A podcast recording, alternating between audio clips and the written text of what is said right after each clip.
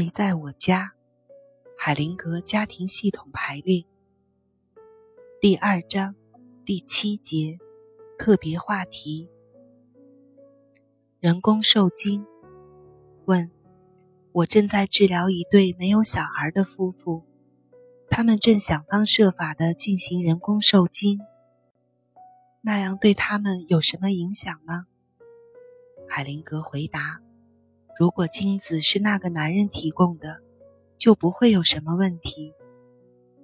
问：不，他们想用精子库中的精子。海灵格说：“他们为什么这样做呢？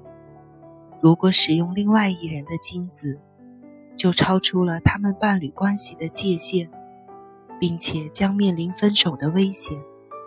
不管怎样，他们的伴侣关系都面临着危险。”我知道，很多人并不介意这样做，但我的观察却有所不同。在伴侣面临着命运中的特殊关口，例如想要孩子却一直没有孩子，他们为了改变命运进行了努力，他们必须小心翼翼面对自己的成果。依靠技术改变命运，并不像某些人想象的那么简单。其对系统造成的影响无法预测，常常会超出自己接受的范围。例如，假如一个丈夫不育，他的妻子为了怀孕而和其他男人发生性关系或进行人工受精，他就难以接受丈夫不完整的形象，伴侣关系就埋下了隐患。如果她还想和丈夫保持伴侣关系，就要接受丈夫的一切，包括他的缺陷。否则，她就应该离开他，承担一切后果。案例：我想嫁给他。一个男人因为有病而不能生育，他让妻子去找一个男人借种，并表示生下小孩后会如同挤出。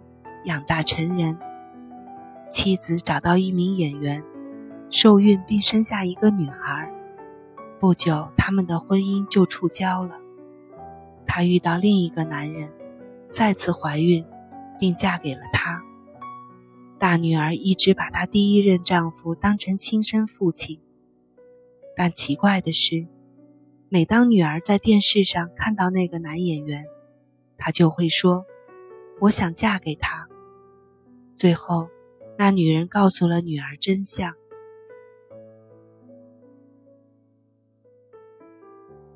具有优先权的夫妻关系。问：我处理过一些家庭，伴侣把孩子的需要看得高于一切。我的印象却是，当孩子拥有太多的自由或太受关注时，他们并不感到安全。您能谈一谈孩子和伴侣之间的关系吗？海灵格说，在家庭中，父亲和母亲之间的关系是最基本的关系，是伴侣身份的基础。伴侣关系提供的力量，造就了好的父母。在有良好的夫妻关系支撑起的家庭里，孩子才会感到有保障。当父亲和母亲双方尊重自己，并相互尊重时，孩子的感觉最好。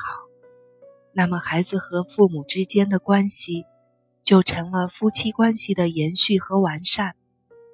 孩子是他们之间爱的肯定和嘉许。当父母彼此相爱时，孩子就会觉得轻松自如。爱的本质和表达方式是问题的关键。父亲的爱对女儿产生好的影响，是通过妻子表达给女儿的。要走一段弯路。同样道理，母亲对儿子的爱要经过父亲才流向孩子。当父母通过这样的方式爱他们的孩子时，对孩子的爱会把他们紧紧地联系在一起。孩子也会感到自由和安全。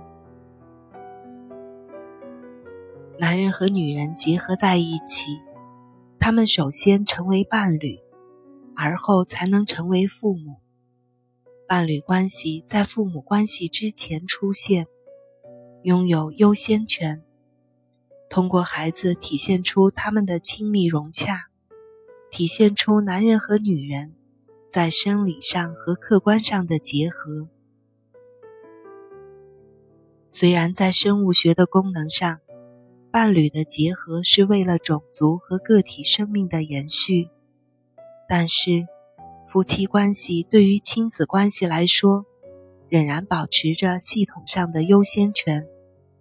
就像树根支持和滋养枝叶一样，首先出现的伴侣之间的爱，支持和滋养着他们对孩子的爱。在一个家庭中，如果父母对孩子的爱比他们之间的爱重要的多，爱的法则就会被扰乱，家庭就会面临不能正常发挥功能的危险。解决问题的办法。是夫妻之间的爱要享有优先权。在家庭排列中进行这一步时，你能马上看到，孩子觉得父母是相称的一对，他们很放松，每个人都感觉良好。案例：父亲要像男人。一个男人希望满足童年旧友却仍未满足的需要。一个女人也想如妈妈爱孩子一样爱她的伴侣。出自这个目的，他们结婚了。在他们的孩子来到世上之前，他们一直都相当满足。女人分流出一部分爱给孩子，丈夫觉得不被重视，因而妒忌，开始和儿子竞争妻子的注意力。这个女人也感到。她被丈夫抛弃，觉得没有得到应有的回报。儿子在二人中间不知所措，不能和任何一方建立应有的连结，深深的感觉到失落。后来，父亲重新设定自己的位置，像伴侣中的男人那样对待伴侣，并和儿子建立起父子关系。儿子便从失落中解脱出来了，像个孩子一样，感觉到平静。